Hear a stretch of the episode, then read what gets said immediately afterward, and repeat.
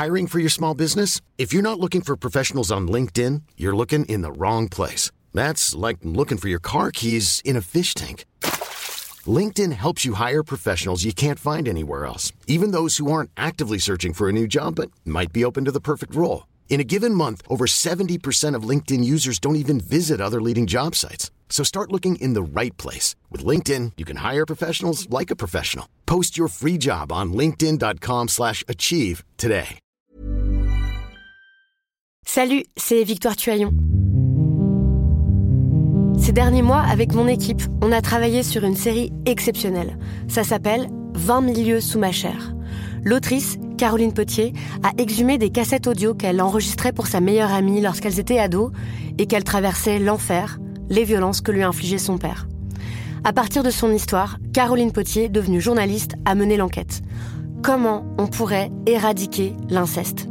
C'est beau, c'est intelligent, c'est bouleversant, et je pèse mes mots, c'est d'utilité publique. Pour continuer à sortir de l'océan du déni, écoutez 20 milieux sous ma chair, dans le cœur sur la table.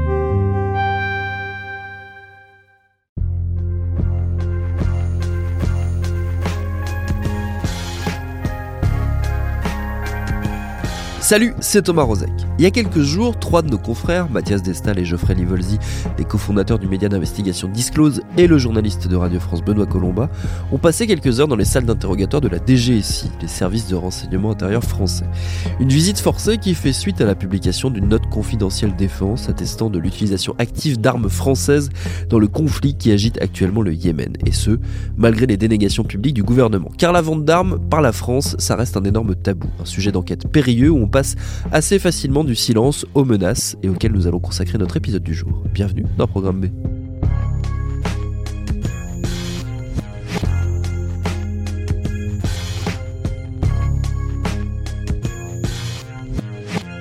Pour démarrer, donc, j'ai passé un petit coup de téléphone à Mathias Destal de Disclose pour qu'il nous raconte concrètement son passage récent dans les locaux de la DGSI on a été convoqué euh, dans les locaux de la de la DGSI, les services de renseignement français, il y a quelques jours, euh, avec mon, collègue et cofondateur de, Disclose, Geoffrey Livolzi. Euh, on est venu accompagné de, nos avocats. Donc on avait trois avocats avec nous parce que la, la, la, petite le petit détail intéressant, c'est qu'ils nous avaient convoqué le même jour à la même heure donc dans des salles séparées et que notre avocate initialement Virginie Marquet avait demandé à ce qu'on soit convoqué à des heures différentes pour qu'elle puisse être présente aux, aux, deux auditions, ce qui n'a pas été accepté. La requête a été refusée. Donc voilà, on était on était avec nos avocats, euh, on est arrivé là-bas. En fait, euh, c'était des inspectrices qui sont euh, qui sont qui travaillent à la section atteinte à la sûreté nationale, atteinte à la, sécurité de l'État. Et, et cordiale au départ. On, elle, nous, elle, nous, accompagne dans des longs couloirs euh, blancs, très lumineux, avec des petites caméras euh, un peu partout vissées euh, comme ça au plafond, au mur. on prend l'ascenseur pour descendre au quatrième sous-sol, donc un peu étonnant, mais pendant ce, ce, ce, court, ce court temps introductif, plutôt plutôt agréable. Elles nous disent bon, vous savez, ce n'est pas vos sources qui nous intéressent, évidemment. Nous aussi, nous travaillons avec des sources. On comprend bien, bien votre votre votre métier, ce que vous faites. Donc euh, introduction plutôt plutôt sympathique, mais le cadre, le décorum, lui, euh, ne l'est pas du tout. Euh, c'est très c'est très inhabituel que des journalistes se retrouvent auditionnés par les services de renseignement français euh, dans une salle capitonnée au quatrième sous-sol, sans sans lumière du jour. Euh, où l'inspectrice sort son petit ordinateur, sa petite imprimante, elle nous demande de nous asseoir, et puis là, décline notre identité et commence une série de questions, euh, sept pages de questions, donc plusieurs dizaines de questions, euh, auxquelles euh, je précise qu'on n'a pas répondu euh, tout au long de l'audition. On a juste, euh, en préambule, nous, fait une déclaration qu'on avait écrite sur un bout de papier, euh, expliquant que nous avions exercé notre métier de journaliste en publiant des documents donc euh, classés confidentiels défense euh, et que nous les avions publiés parce qu'ils étaient d'un intérêt public majeur. En tout cas, les informations qu'il contenait étaient d'un intérêt public majeur. Et à ce moment-là, que ce soit Geoffrey Livolzi ou moi-même, nos deux inspectrices respectivement nous ont dit mais euh, oui, oui, très bien votre travail de journaliste, mais vous n'êtes pas auditionné dans le cadre et en votre qualité de journaliste. Vous êtes là pour une compromission euh, du secret de la défense nationale euh, en tant que justiciable ordinaire, du coup. Ce qui est pour nous problématique puisque l'action de publier ces documents est indissociable de notre de notre qualité justement de journaliste qui qui informons sur des sujets d'intérêt public sur lesquels justement le, pouvoir politique euh, euh, exécutif euh, n'est pas n'est pas clair, transparent ou honnête.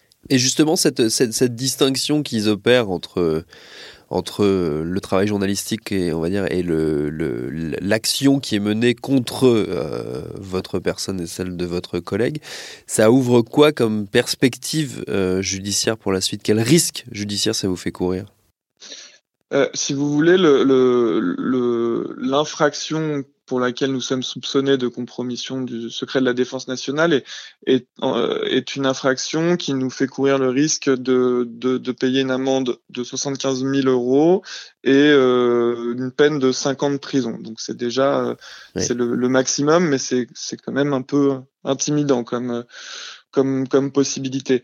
Euh, ça, c'est la première chose, mais la, la, la, seconde et la plus importante, c'est que nous, nous, nous, nous placer dans ce cadre procédural très précis, donc qui, qui nous sort des délits de presse traditionnels tels que la diffamation, par exemple, euh, pose un problème euh, majeur concernant la protection de nos sources. Parce, que, parce que ce cadre-là, euh, permet aux, aux, aux, enquêteurs de mener des investigations plus large, plus poussé que dans un cadre classique euh, où, où, la loi, les lois sur euh, la protection euh, de la liberté de la presse nous protègent justement. Donc c'est le problème majeur, c'est celui-là, c'est que on est dans le, en fait, on est, il faut, je l'ai pas dit, mais on est dans le, le cadre d'une procédure en enquête préliminaire.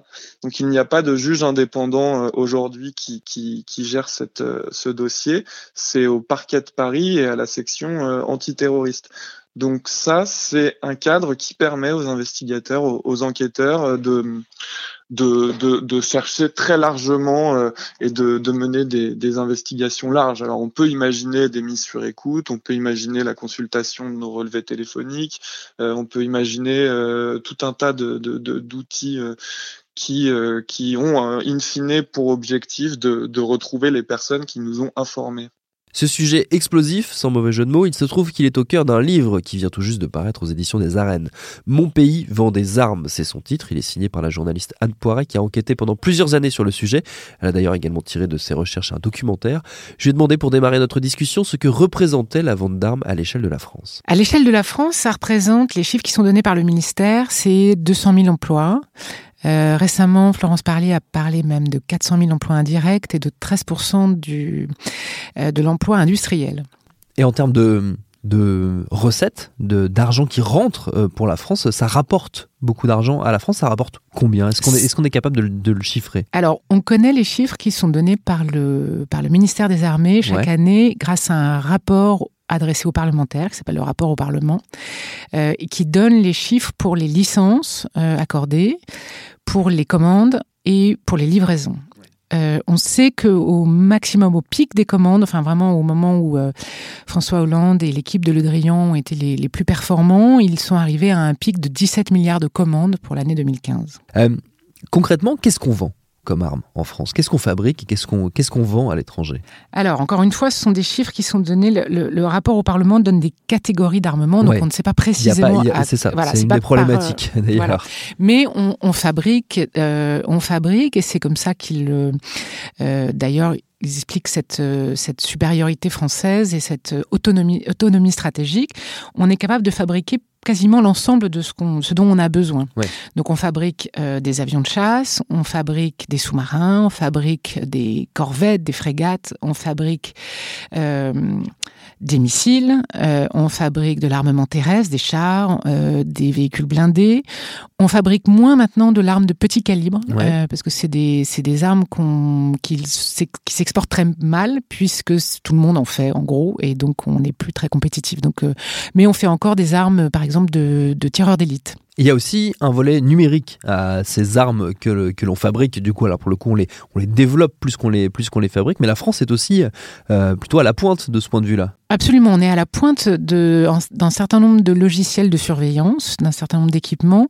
Ça rentre pas exactement dans la même catégorie, donc souvent euh, c'est pas comptabilisé pareil. C'est plus le système de, c'est par exemple c'est pas comptabilisé dans le rapport au Parlement, euh, mais ça, et ça passe par une autre commission soumise à d'autres autorisations. Voilà, mais, mais euh, effectivement c'est un marché dans lequel on est relativement bien placé. Alors il y, a une, une, grande publicité, on va dire, qui est faite, notamment je pense aux ventes d'avions, par exemple les, les, deals de signature de vente d'avions sont, font souvent souvent l'objet de, on va dire, d'un certain raout médiatique, ou en tout cas, on, les, on les met pas mal en scène, les signatures d'accord, ce genre de choses. C'est quand même une des rares choses qu'on met, qu'on met en avant. La plupart du temps, les ventes d'armes sont très discrètes en France. comment est-ce qu'on l'explique? Pourquoi est-ce que une industrie qui est florissante, qui peut représenter à peu près ce que peut être le luxe ou le tourisme, qui là, pour le coup, sont des choses qu'on met très très fortement en avant pour montrer euh, le dynamisme de la France, euh, ça, pour le coup, on en parle beaucoup moins.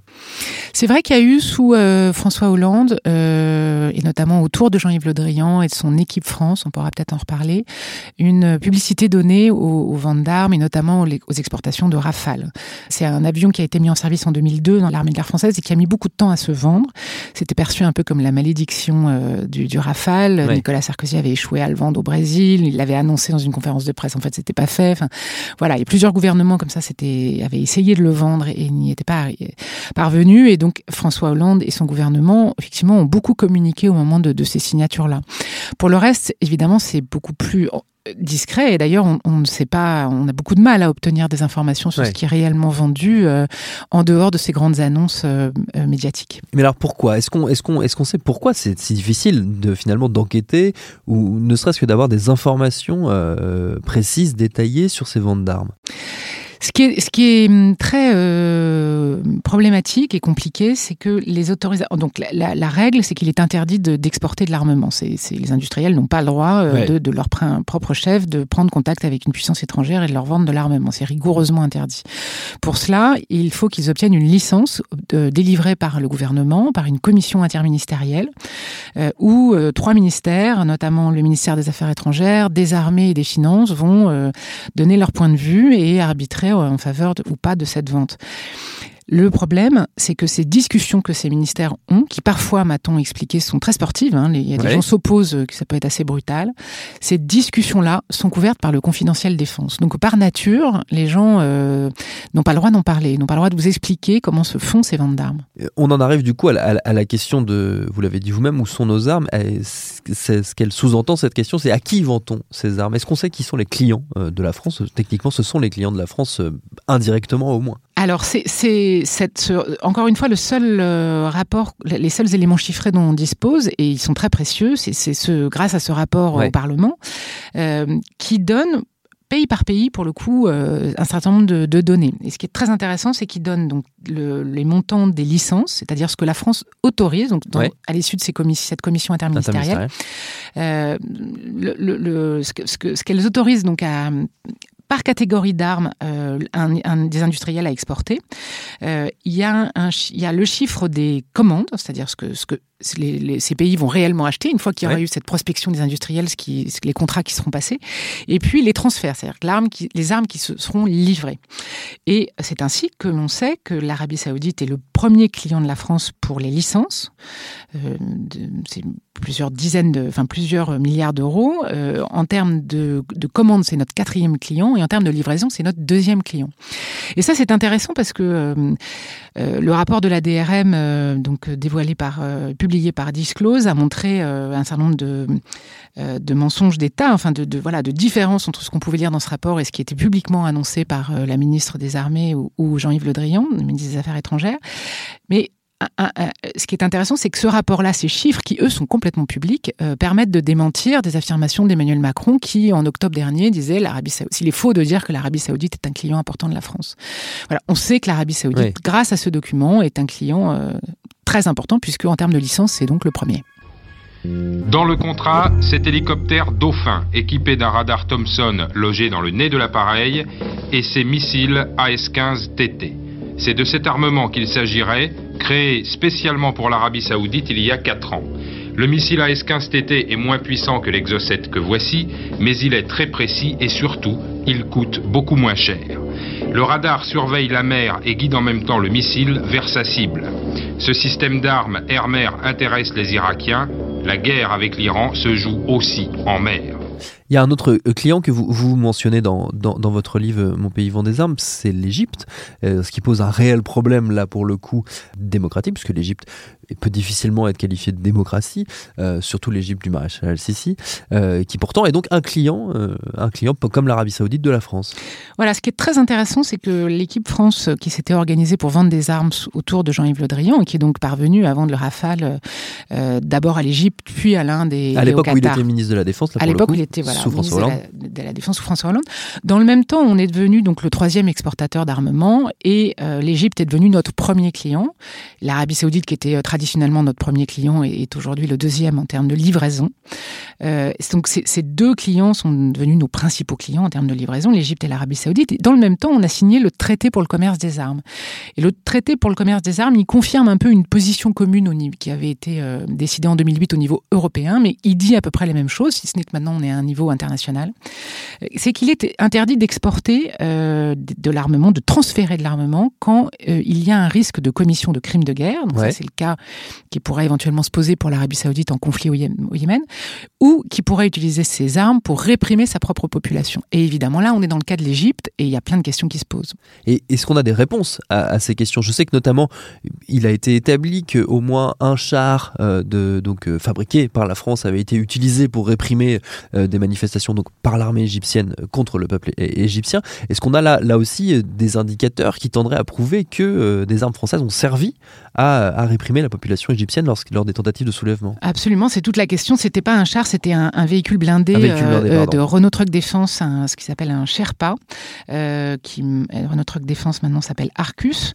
alors, ce qui est très intéressant, c'est qu'en effet, Emmanuel Macron a reconnu lors de sa conférence de presse en tout début d'année sur place qu'il y avait bien un véhicule qui avait été impliqué, voilà, et qui posait problème dans les rues, parce que eux, la ligne du gouvernement, c'est de dire que ces armes ont été vendues à l'armée et donc ne servent pas contre euh, les populations, puisque c'est les armes délivrées à la police qui pourraient, le cas échéant, servir.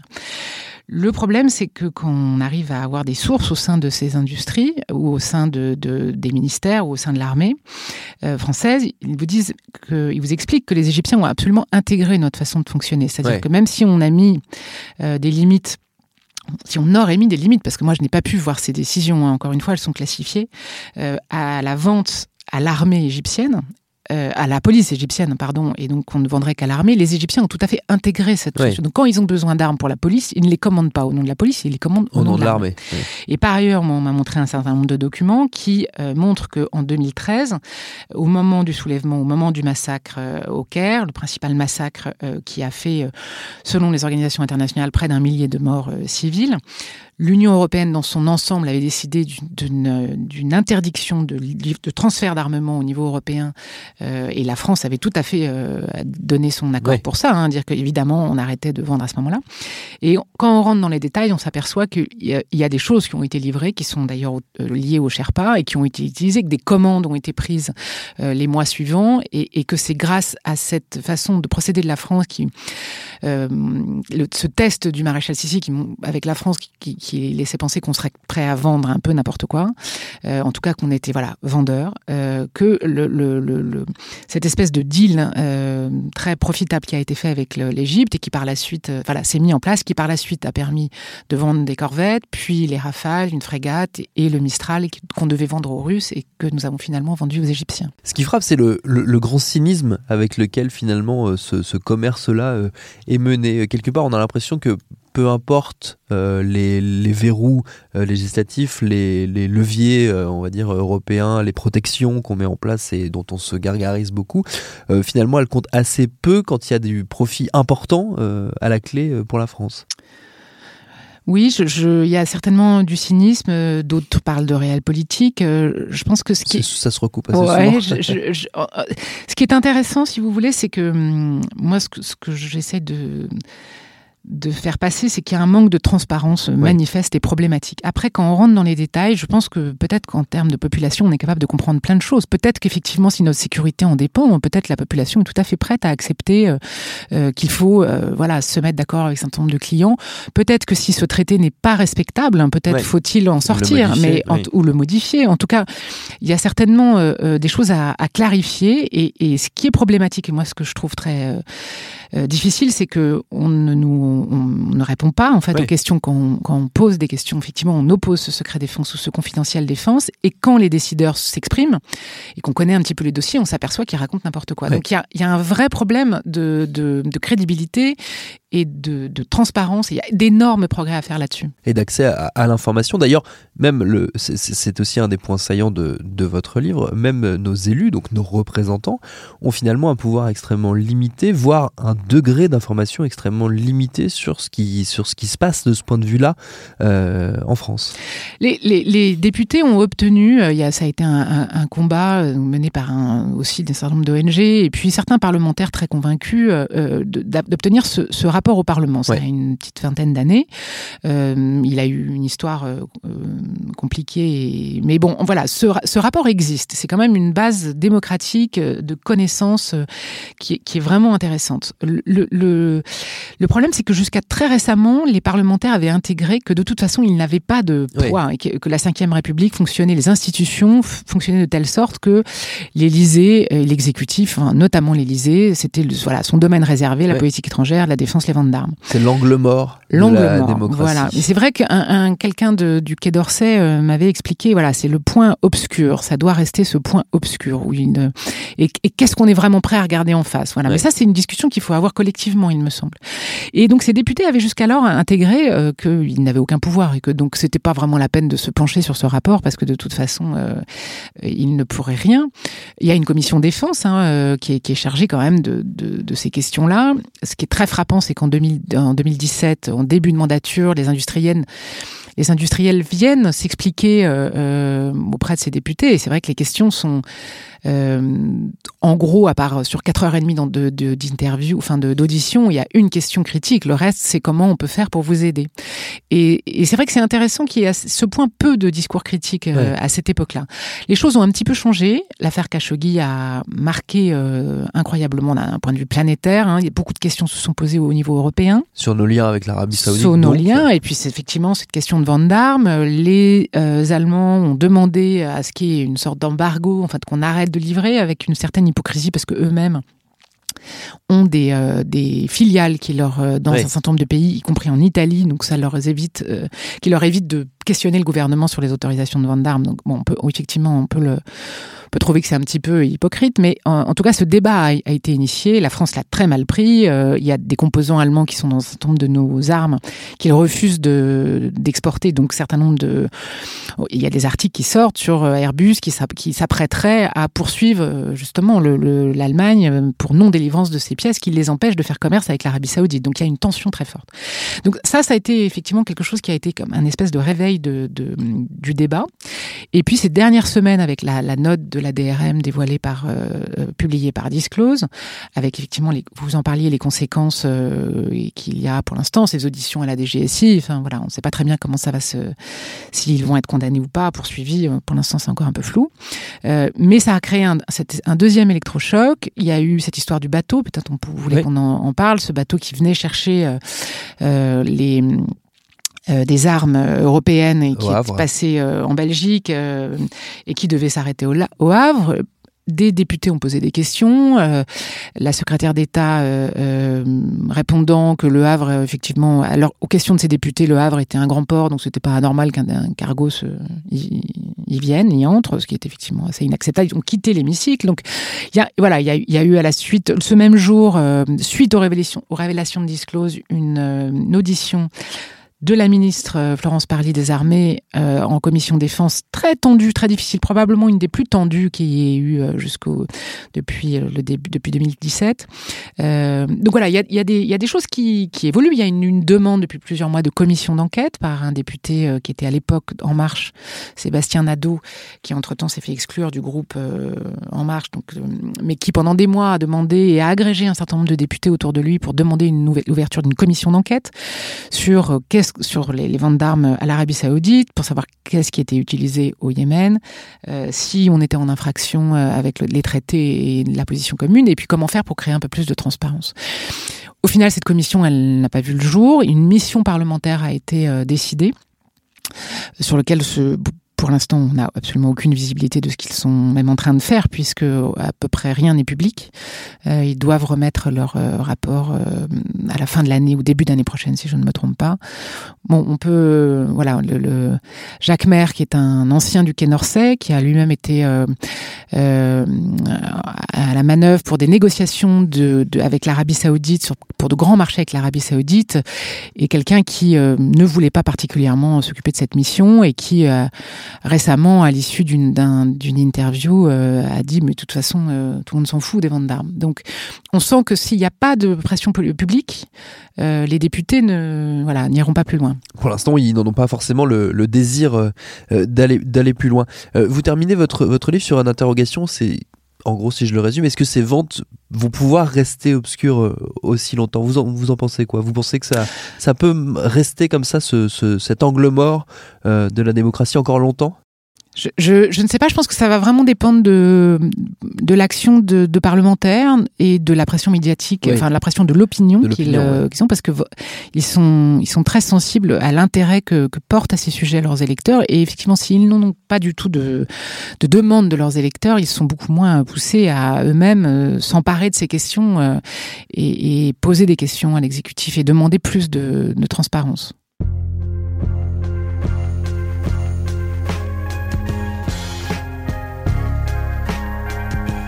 Je le disais, le livre d'Anne Poiret, il existe également sous la forme d'un documentaire. Mon pays fabrique des armes. Il est visible en ce moment en replay sur le site de la chaîne LCP, lcp.fr. Merci à Anne Poiret et Mathias Destal pour leur réponse. Programme c'est un podcast de Binge Audio préparé par Lauren Bess, réalisé par Vincent Hiver.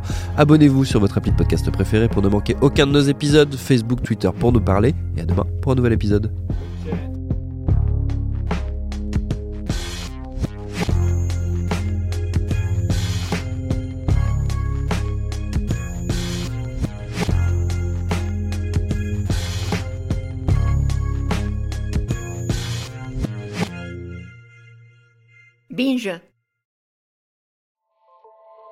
Salut, c'est Sinamir du podcast L'Affaire. En 2016, je suis monté sur un bateau de sauvetage en Méditerranée et ce que j'y ai vu n'a pas changé. En tout, depuis 10 ans, on compte même près de 30 000 morts sur cette mer. Alors, dans le naufrage, notre nouvelle enquête, j'ai voulu raconter un cas concret. Comment 130 personnes sont mortes en 2021 à la frontière de l'Europe, malgré des dizaines d'appels de détresse. Qui n'a pas pu les sauver et pourquoi? Qui étaient ces disparus, et surtout comment on en est arrivé à ne plus parler de 130 personnes qui meurent le même jour sur un bateau au milieu de la Méditerranée. Le naufrage, c'est la nouvelle série du podcast L'affaire de Paradiso Média. Une enquête que vous pouvez retrouver gratuitement chaque semaine à partir du 27 mars 2024 sur toutes les applications de podcast.